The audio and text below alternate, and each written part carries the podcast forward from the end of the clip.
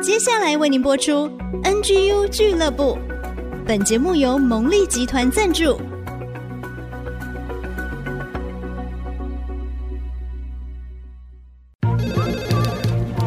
分享职场经验，找寻支持力量。NGU 俱乐部，任乐伦、黎元月主持，召集职场团队，陪你一起 Never Give Up，点燃永不放弃的热情。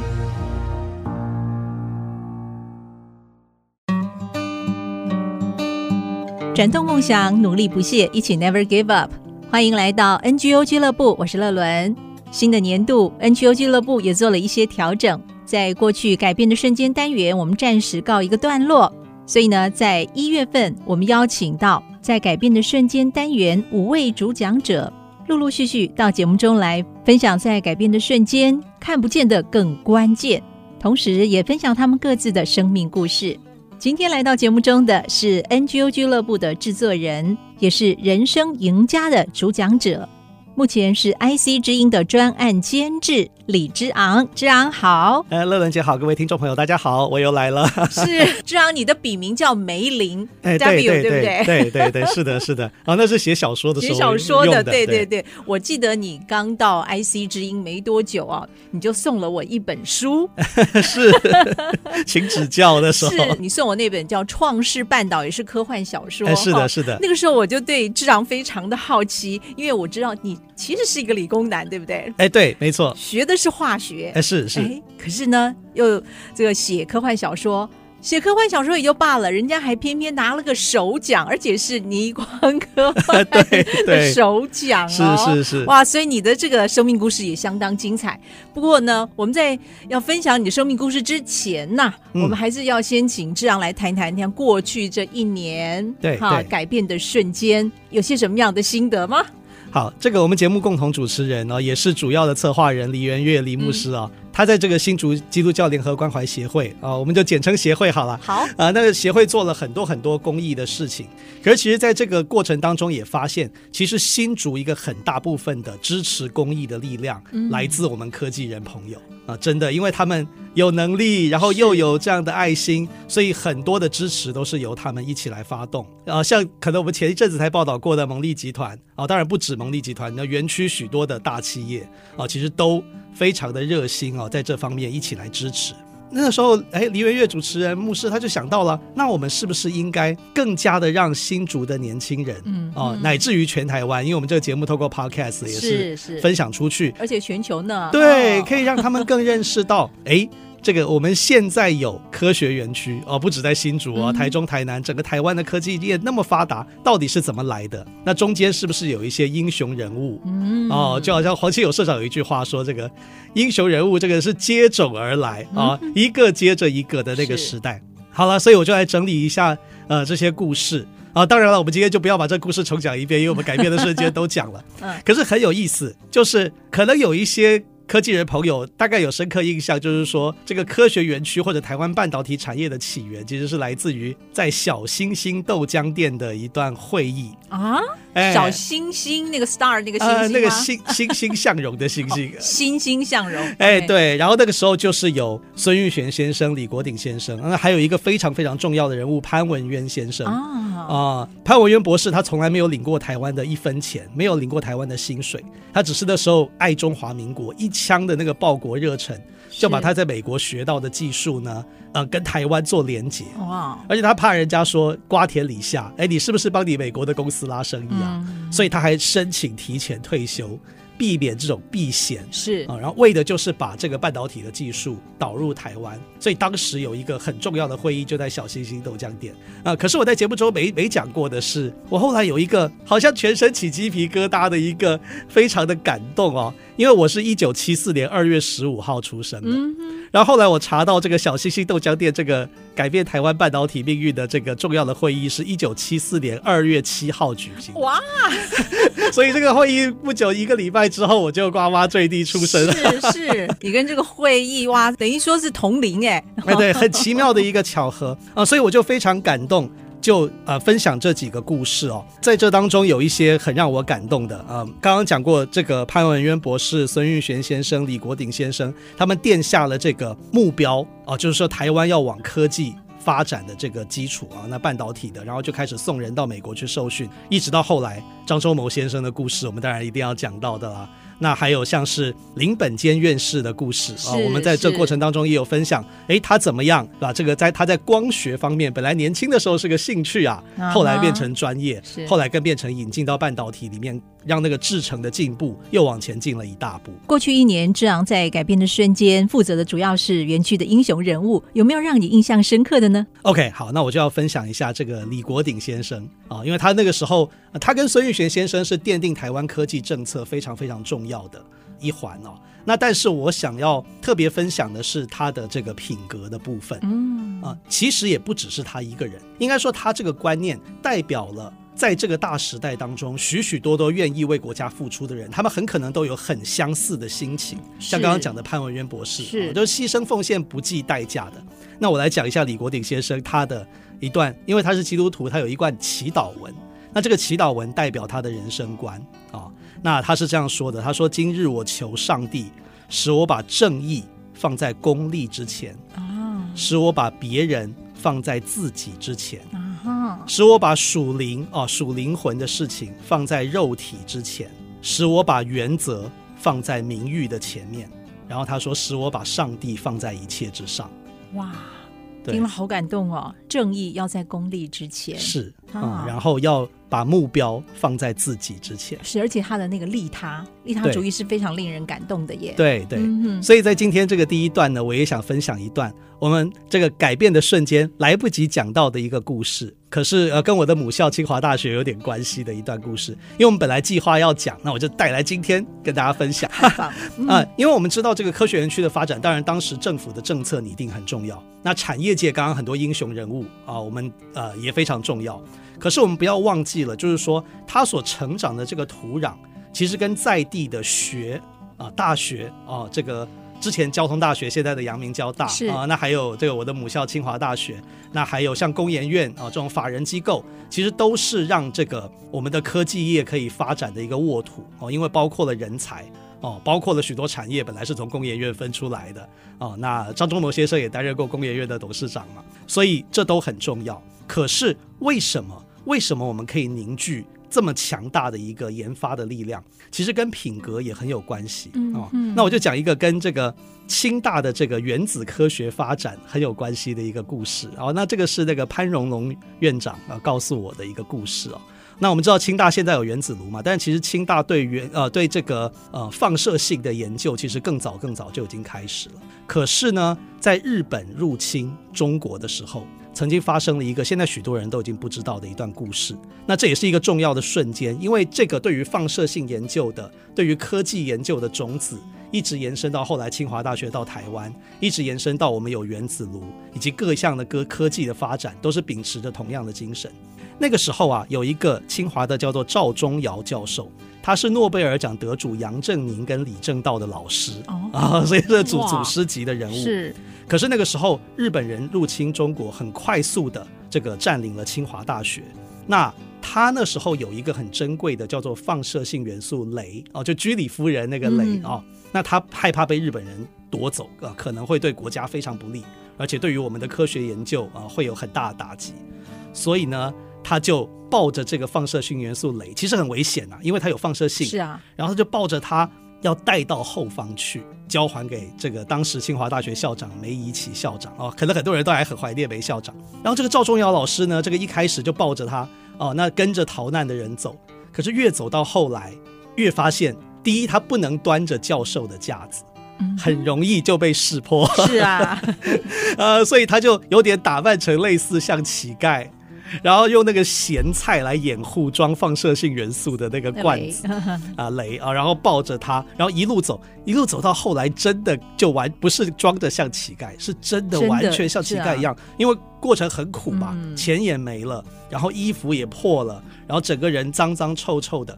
最后呢，这个像乞丐的赵忠尧教授走到了当时在湖南长沙，哇，我我觉得又是好感动，因为我爷爷的祖籍就是长沙。那时候在长沙清华大学有一个办公室，然后他走到那个办公室说要找校长，那当时就是可能基层的人员还想说你这个乞丐找什么校长，然后还不想理他哦，然后然后他就说我真的是要找梅贻琦校长，然后他也想说嗯，你还知道这个校长的大名，这会不会有点来头？这个校长一出来看到这个教授，马上认出来了嘛，因为老同事冲上前去拥抱他，对，因为哇。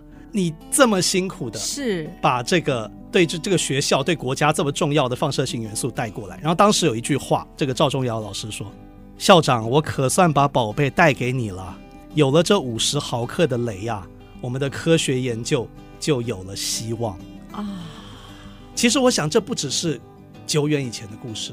我想从那个时候，嗯。发展科技，不管是清华大学、交通大学，到现在阳明交大，嗯，一直到现在科学园区等等，我们许多的人都好像刚刚李国鼎先生的那段话一样，把目标放在自己的前面，嗯哼，哦，然后呢，这个把我们所可以为国家付出的，我们可以为着下一代能够有更好的生活、更好的产业所付出的，放在自己的前面，然后成就了台湾我们现在。你看这么多的科学园区的大企业，有这么大的力量，可以帮助那些偏远的弱势的人。其实是一个长期以来的努力，真的非常谢谢志昂为我们搜集了这么许多英雄的故事。不管这些英英雄是我们喊得出名字，甚至有好多是无名英雄们，哈，真的是非常感谢这一群英雄们，好为我们树立这么棒的典范，真的是典范在树习啊！对，谢谢，没错没错。我想我们说到这要先休息一下了，哈，好，好，下一段呢，我们就要回到志昂你自己的故事身上，好不好？好的，好的。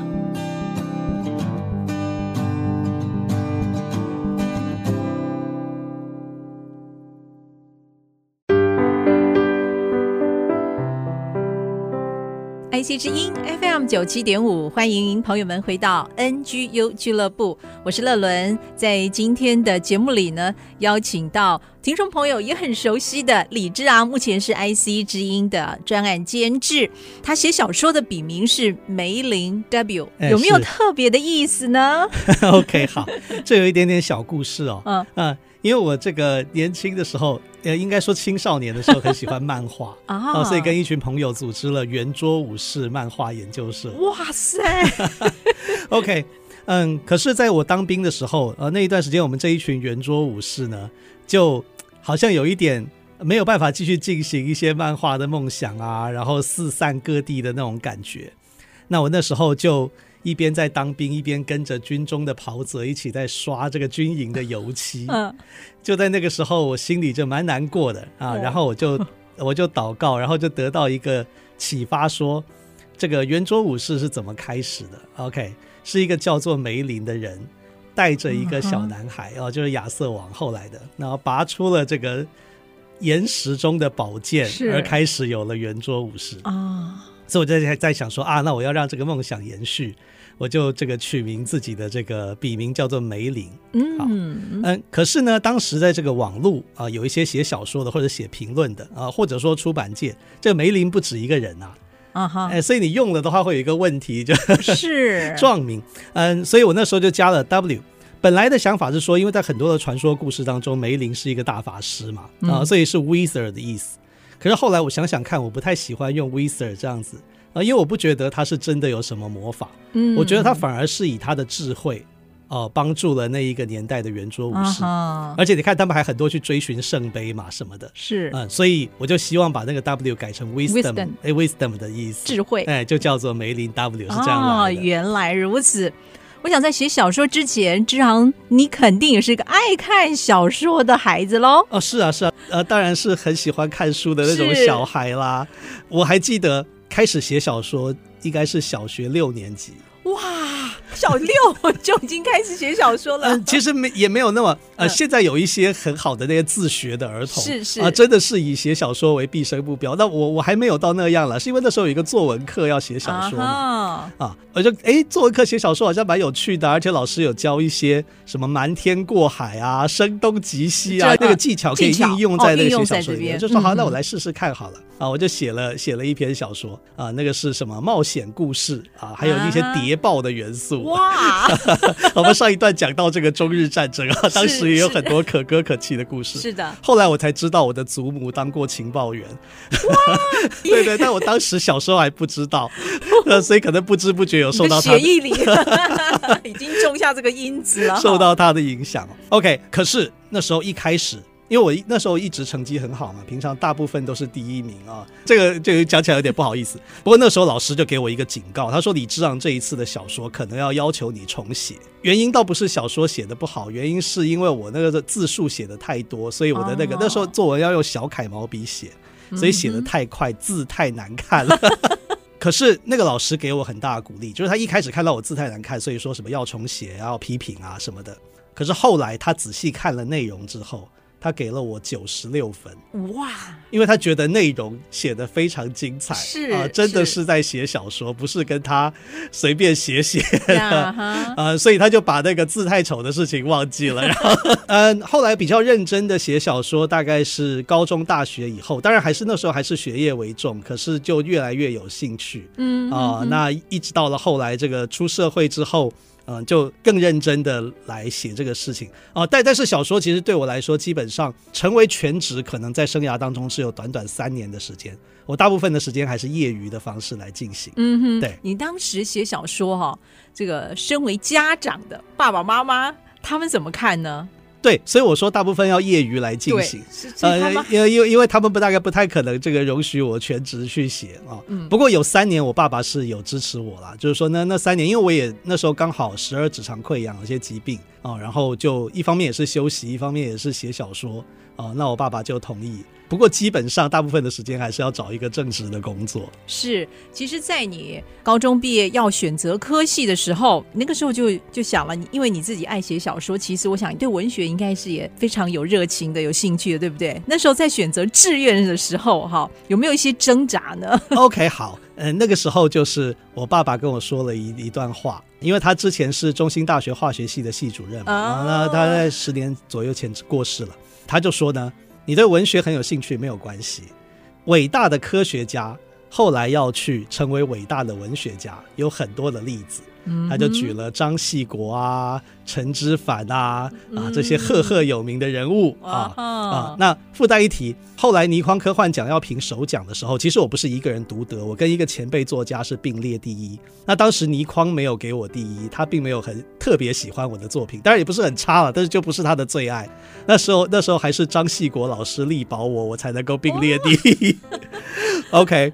所以，所以这个跟张系国老师后来也有认识。那但是我在不认识他的时候，我爸爸就用他来说服我。他说：“这个张系国就是你看读科学的，但后来文学的这个名气很大。是，所以他说呢，你可以先尝试读科学，并不影响你追求文学啊。但是他说呢，如果你本来是读文的，你后来要做科学做的很棒的，他说据他所知一个也没有。嗯哼，所以你最好先读科学。”啊，然后我就被他说服了，我就去报了第二类组，后来读了清华化学系，继承爸爸的衣钵，还是读化学。对对对。后来这个很多年以后，我认识了黄清勇社长啊，就是我们现在的董事长，然后他就哈哈大笑，他说：“你被你爸爸唬了啦，因为他就认识有本来读文科的，后来科技做很好了。”你现在回头看，应该也很感谢爸爸吧？哈，是是是，因为科学的这个培养的这个基础啊、呃，对于做媒体还是很有帮助的。那当时你读化学，其实理工是非常抢手的，尤其在我们新竹，你看科学园区多么需要这种理工人才。那之昂，你大学毕业有到科技业服务过吗？嗯，其实没有，其实我只有到学界，就是原子分子研究所做过一段时间的助理的工作。那其实跟你所学其实也是呃也是有关的，也是有相关，因为原子分子就是跟化学有关嘛。那时候做的心情怎么样？那时候做的心情就已经是。业余的时间很喜欢写小说，uh -huh. 对对对，所以就想要想要朝这个文的方向来发展，嗯。啊、呃，但是一一开始还抓不清楚方向，嗯啊、呃，那后来要非常感谢就是叶礼华老师跟他的夫人啊、呃，因为他们就是那时候筹办倪匡科幻奖的最重要的人物。啊、呃，然后他们介绍我来 IC 之音接受专访，其实之前我就接受过陈玉玲老师的专访。啊，那但但是呃，真正会来到 IC 之音。是是叶丽华老师他们介绍的那一次访问，那时候是我们之前的副台长王伟，王伟副台长对访问我哦，然后呢他就嗯，哎，这个听我的声音好像也蛮适合广播的，是啊，啊、呃，然后呢、嗯、又有这个相关的文字的这个能力，所以他就说，哦，那你要不要呃考虑到电台？呃，来做另外一种生涯的发展。哦、那呃，当然中间有些过程，不过考虑了半年之后，后来我就来应征。哎、欸，其实这样我这样想一想，你看化学要常常做实验，对不对？是是。其实以文字工作来讲。不也是吗？对，哦，他们两个其实有一些相通之处啊。啊，对啊，对啊，对啊。比如说你文字作品啊是要需要修改的，嗯，哦，那广播节目也一样，我要许多搜集资料，然后许多一些啊，这个乐人姐这个更资深的主持人一定更加熟悉，就是我要有许多的修正的过程、调整的过程啊，甚至事后有些剪辑。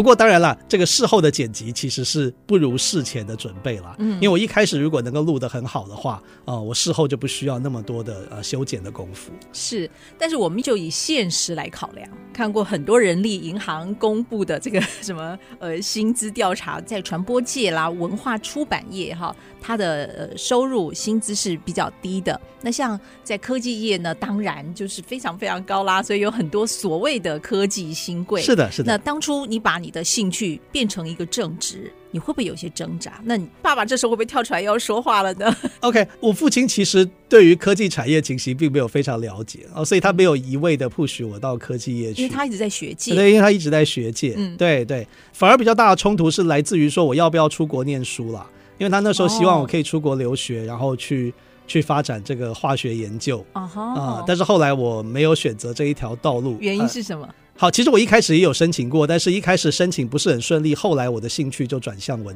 文的方面了啊啊。那我父亲算是蛮开明的，真的，啊、他他就觉得说，好好啦，你的兴趣既然在这方面，那你就你就去试看看。那当然还有一个蛮关键的因素，因为我父亲的年纪比较大了啊，他是四十岁的时候才生我的哦、所以在那个时候，后来他也感慨说，如果我那个时候出国的话，呃，有可能就是他后来身体不好的时候。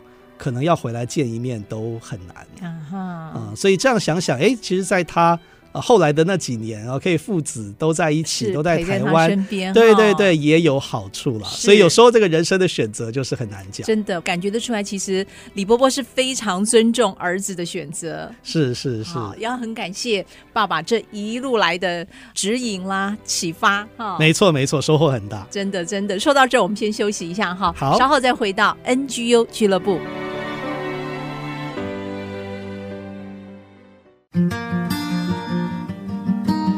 IC 之音 FM 九七点五，欢迎朋友们继续收听由乐伦主持的 NGU 俱乐部。今天的来宾呢是 IC 之音的专案监制李之昂。之昂，我们在前面谈到了，其实你人生做了一个很大的选择，那么父亲也很尊重你的决定、嗯嗯、啊，从科技的背景跨领域进入到媒体业做文字工作。对对对。呃，我想其实现在当然都讲什么要斜杠啦，跨领域的学习，对不对？是是是，我想是在当年好像很需要勇气，这样一个跨业，好是从一个科技跨到媒体业哦。对，对，你那个时候是怎么样找到自己的定位呢？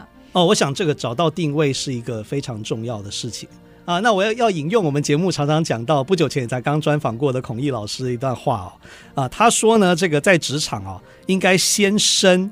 后博，先深入，然后再再广博，是啊。比如说，你有一项专业，你要先精熟啊。那成为专家以后呢，再从这个专业出发去学整体的运作啊。那慢慢就可以成为一个经理人，甚至更往上走。这个他当时的经验是这样，因为他的先深厚博，当然他是走科技业的，所以他先深入的是在工程的领域啊，在半导体 IC 设计的啊一些领域去深入。可是深入之后呢，他发现说，他设计产品遇到一些瓶颈，遇到一些问题，然后他发现这个问题不是来自于他自己个人的技术或者他自己的部门，而是要跟其他部门去做协作。是啊，所以他就开始跟其他部门的人开始去聊天、去接触，他就发现各个部门关心的事情原来都不一样啊。其实这个很容易想得通，但是当时他年轻，他还不是那么知道。他就发现说，哦，生产部门关注成本。设计部门关注性能好不好？OK，那品管部门关注品质啦，啊，市场部门关注价格啦，啊，财务部门就要算啊，不是只有价格，还要算成本，然后算进去才知道你的获利到底有多少。所以大家关心的东西都不一样。可是他接触了这些不同部门之后，他把这些不同部门的要素加回到他这个设计部门去设计产品上面，嗯、他就可以帮助他突破很多的瓶颈。是。那我回顾我在 IC 之音哦进入这个媒体业的这个过程啊、也是有走过类似的路，但是那时候也是懵懵懂懂，什么都不懂。那还好我们有这个长官会提点哦啊、比如说我们前台长田丽云田台长啊，他就说啊、虽然我是因为好像声音听起来还不错被请进电台。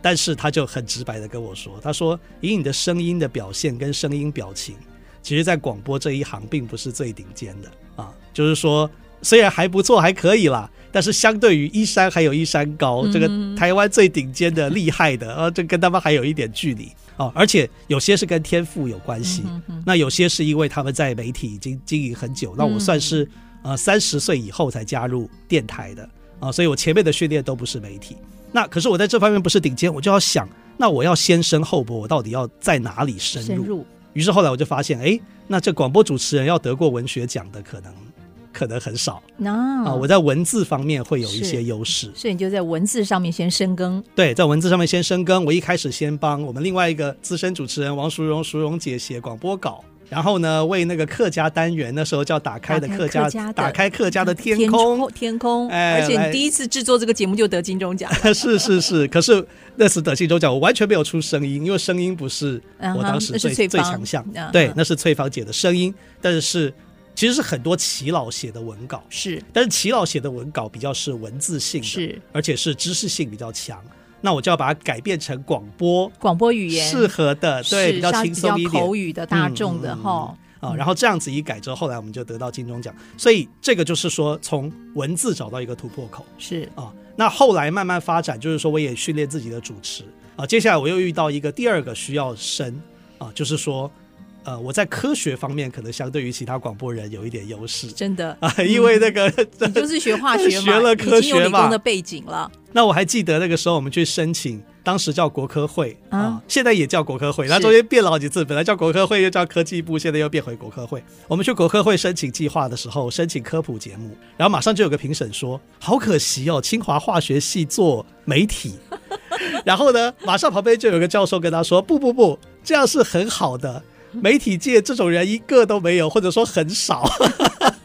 这样台湾的这个科普哦，大家可能很多科学有时候容易搞错吧。嗯，比如说之前有一个很有名的新闻，就是说什么新干线五秒钟就可以刹车，那台湾高铁要刹车要刹这么久，我们不如新干线啊。可是这个，可是这个后来就赶快要更正哦啊，因为任何不管是台湾高铁也好，新干线也好，那么快的速度，你五秒内就刹车的话，里面的人大概死伤惨重。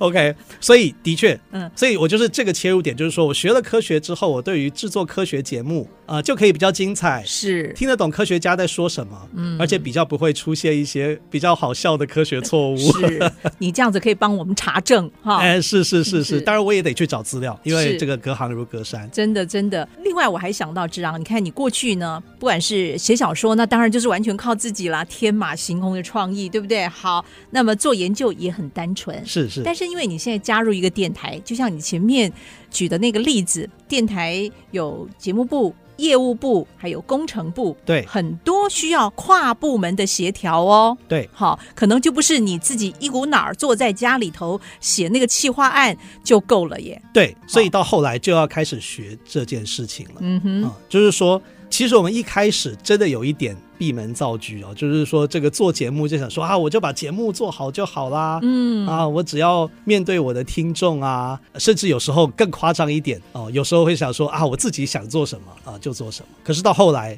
这个要去接触其他的部门，是。就发现不是，我们必须要看到听众的需求，当然是很重要啊。那同时我们在业务方面，对，我们要生存，啊，我们要生存，这个非常重要，非常非常关键。然后后来。IC 之音本来被企业赞助的节目是个位数，嗯哼，那后来就是经过，绝对不是我一个人，应该说，应该说那个时候有一个契机，就是我去接触其他部门的需求，啊，然后就也是当时长官的支持，就是把不同部门的人跟不同部门的需求联合起来，所以我们就有了很多去提赞助案或是补助案的一些新的案子。嗯哦，那我们就是让这个赞助单位啊，从个位数慢慢成长到十几个、二十几个。是是哦，那当然其中不只是企业，也包括了很很多很支持我们的政府单位，文化部啊，或者说我们得到金钟奖两次的客委会支持我们。是，对对对，这些都有关系。还有很多学校的支持。是的，像我在前年主持的《明日之星》的节目，对不对？很感谢明星科大连续就是赞助三年，是这个企划也是出自之昂之手、啊。哎，对，也是我们那时候跨部门发想的。是，哎，在这个过程当中哦，嗯，你个人觉得收获最多的是什么呢？还有你接下来你会想要再挑战的是什么呢？我觉得收获最多的跟口译老师刚刚那个故事很像，嗯，就是发现不同部门看重的事情是不一样的。但是为什么会不一样？因为他们所面对的压力的来源以及他们的 KPI，嗯，是截然不同的。是，所以一开始沟通的确会很辛苦啊、呃，甚至意见不同。呃呃，我们不要说吵架啦，这个没有公司不会到吵架，但是真的会意见不同。呀，那这个时候要怎么办？就需要放低身段，两边倾听。因为我是那个中间连接桥梁的那个人嘛，我写一个企划，我不能，我不能只是节目很精彩，业务不成交啊。是啊，是啊，讲白一点就是这样子。对，那要怎么办？所以中间做桥梁的人放低身段，两边倾听，然后取得共识。嗯，但是我也要说，在企业里面能够做到这件事情的人。往往也是那个很快会被赏识的人了，是是 是是是，所以我还一路一路起来也也是蛮感谢呃长官们，就是我还算蛮被器重的。是，那未来这样会不会想要挑战？就是领导职你可能要带人了，带人又是另外一一个学门了哈。哦，对对对，当然我我的职位其实一直都没有说去带很多人，嗯哼，啊、嗯，不过我现在嗯、呃、在企划方面就是有一些年轻人进来。当然，在他们在职务上不是直接隶属于我啊，不是说什么价单给我批哦，不是啊。可是我接下来的目标就是怎么样去启发一些年轻同仁的潜在的能力啊，啊，就是发掘他们感兴趣的事情是什么，嗯，也许要去听一听他们的烦恼。那他们对什么东西感兴趣？是那这些他们感兴趣的事物，是不是可以连接到一些我们的新产品、我们的新内容的开发？嗯，哦，因为我因为我一直相信，就是说这两件事情要相辅相成，就是说你会从客户端听到一个需求，你也会从员工端听到一些他们所擅长的能力跟他们的热情所在。那最好就是找到一个彼此刚好 match，但即使没有刚好 match，其实我们可以找到一些情况下是可以。部分 match 啊，那部分 match 的时候，他就会觉得，哎，工作起来更有动力，可以发挥他的潜能，甚至可以透过他的兴趣啊，这是我们媒体界比较特别啊，也许半导体界不知道能不能做啊，对，但媒体界我知道是可以，就是说透过新进同仁的一些兴趣，他可以创意发想出一个新的东西，这个新的东西可能是本来企业或者说我们的听众没听过的，所以他也无从去判断说到底我有没有这个需求。可是，当这个创意的东西新被创造出来的时候，也许他就把一个新的需求创造出来了。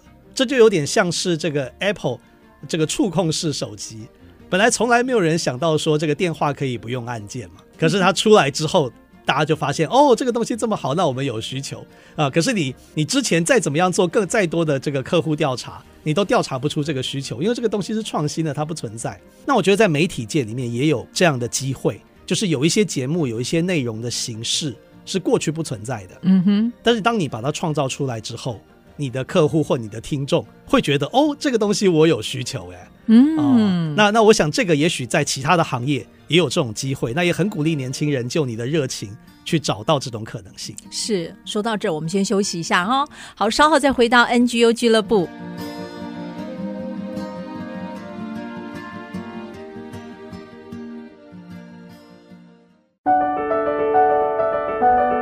IC 之音 FM 九七点五，朋友们收听的节目是 NGO 俱乐部，我是乐伦。我们的节目呢，在每个礼拜一晚上七点首播，礼拜天早上十一点重播。那么接下来呢，我们就要邀请今天的来宾是 IC 之音的专案监制李之昂，也是 NGO 俱乐部节目的制作人。因为我们在新的年度做了一些调整，所以呢，改变的瞬间这个单元暂时取消。我们也在一月份邀请了改变的瞬间有五位主讲者分别到节目中来分享他们个人的生命故事。最后要请志昂，是不是也要跟职场的年轻朋友分享一下你最想要跟他们说的话呢？这个我要先讲一个关于北极星的故事。好，哦，也是一个村庄改变的瞬间。嗯，哦，就是有一个村庄在撒哈拉沙漠里面，那很少跟外界联系啊，因为呢，他们并没有开辟一个联系的道路。呃，那时候有一个西方的探险家就做了一个实验啊，就是因为他走到了这个村子里面，他要请村子里的年轻人带他走出去。可是怎么走怎么走都走不出去，就回到了这个村庄之中啊。那他们要走出去，就要这个没有一个很方便的道路啊，常常要搞很久啊。结果呢，他就教他说：“你可以找天上指着远方最闪亮的那颗北极星，嗯，啊，跟着北极星的指引，就很容易穿越沙漠了。”嗯哼，啊，所以后来的那个发展很困难的村子啊，他们就确定了一条。这个非常明确的路线啊，可以跟沙漠外面做交流。那也让这个贫穷的小村庄呢，渐渐蓬勃发展。那后人为了感念那位年轻人呢，就树立了一个铜像啊，这个伸手指着北极星，上面写了一句话：“新生活从选定目标开始。”嗯，新生活从选定目标开始。哦，嗯，所以呢，呃，这个我第一个要送给年轻人的就是新生活从选定目标开始。这个不管是不管是在职场上啊，或是在人生当中，我们都需要有一个目标。那有了这个目标之后，我再定出计划，不要没有目标的过，看到什么好玩就玩一玩啊，而是说呢，我有兴趣的事情，真正把它当做一个目标，而且具体的去做好。新生活从选定目标开始，啊，是第一句话。那第二句话就是不要害怕失败。因为你选定目标，可能遇到挫折啊，觉得走不下去啦。那这边呢，我想要用一段话来鼓励大家。我们知道这个有很多伟大的篮球员啊，这个不管是很受我们怀念的 Kobe Bryant，嗯，NBA 嘛，啊，或者说现在还在打的，而且得过好几次冠军的 LeBron James，或者是 Stephen Curry。OK，这个有很多新的球星、新的人出来，可是大家一直很记得的哦，这个篮球界的至尊。还是很多人到今天还认为他是最强的，就是 Michael Jordan。Michael Jordan OK，好。可是呢，Michael Jordan 曾经说过一段话，我觉得对于不要害怕失败是一个非常好的注脚。他说呢，在我的职业生涯中，有超过九千次投篮没有中，嗯哼，输掉的球赛超过三百场，而且有二十六次教练很信任我，让我执行可以逆转胜。哦，逆转打赢的最后一集，嗯、是，但是我失手了，没有投进。嗯，在我的人生中，我一而再、再而三的失败，因此我才能成功。所以在设定目标之后，嗯，那有了计划，可能会碰上变化，可能会失败，是，但是我们不要被打倒。呀，我才能成功。是，不要害怕失败。其实，志昂，这就让我想起我们小学就学了一句老掉牙、老生常谈的那句名言：“失败为成功之母”嘛，对不对？是的，是的，是的。只是就得用一个另外一个很有创意的方法，好激励我们，把它讲出来。对，是。所以在新的一年，期许我们忘记背后，努力面前，向着标杆直跑。在节目尾声，志昂是不是也要为我们选播一首曲子呢？好，因为在职场啊。常常发现有许多事情，不见得是自己的能力可以完全掌握的。是啊，嗯，当然团队很重要。我们今天节目讲了很多团队啊，可是更重要的，也许外在环境的变化、市场的变化，许许多多的因素。就是，所以常常感觉到自己很渺小。嗯啊啊，那我是一个基督徒啊，当然，也许听众朋友各有不同的信仰啊。那就基督徒来说，很重要的一件事情就是，当我遇到这些。我不能够自己去掌握的因素的时候，我们常常做的一件事情就是祷告。祷告，呃，因为看到自己渺小啊，呃，所以祷告。呃，我觉得一方面是寻求上帝的帮助，一方面呢，也是让自己的心就能够安定下来。啊，那做到我们所能做的，是那交托那些我们所不能做的。嗯，对，所以我今天要来分享这一首歌啊，呃，就是它的名字就叫祷告。啊哈，呃，它的第一句歌词就是祷告。因为我渺小，嗯啊，今天分享一些经验，可是我觉得这个相对于我们很多听众先进哦，我还是很渺小的。可是如果大家都愿意把自己也许觉得小的一部分、一些经验、一些知识传递出来，很可能就可以彼此帮助，或是帮助更年轻的人。啊、呃，我相信这个事情可以带来很多好的连锁反应。我们就在祷告这首乐曲声中跟听众朋友说再见喽。今天非常谢谢志昂的分享，谢谢你，谢谢乐伦姐，谢谢各位听众朋友。稍后别忘了，我们要继续收听《人生赢家》。祷告，因为我渺小；祷告，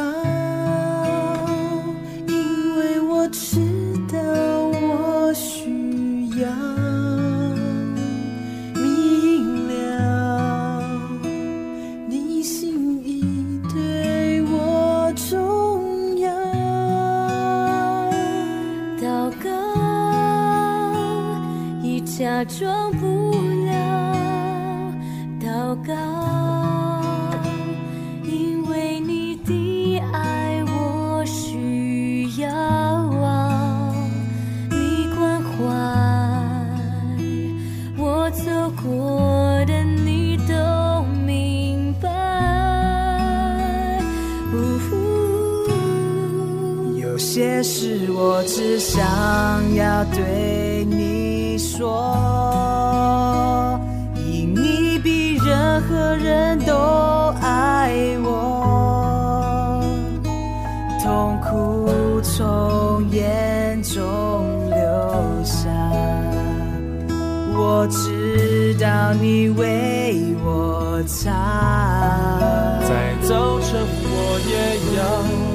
对你说，主耶稣，今天我为你活，所需要的力量，你天天赐给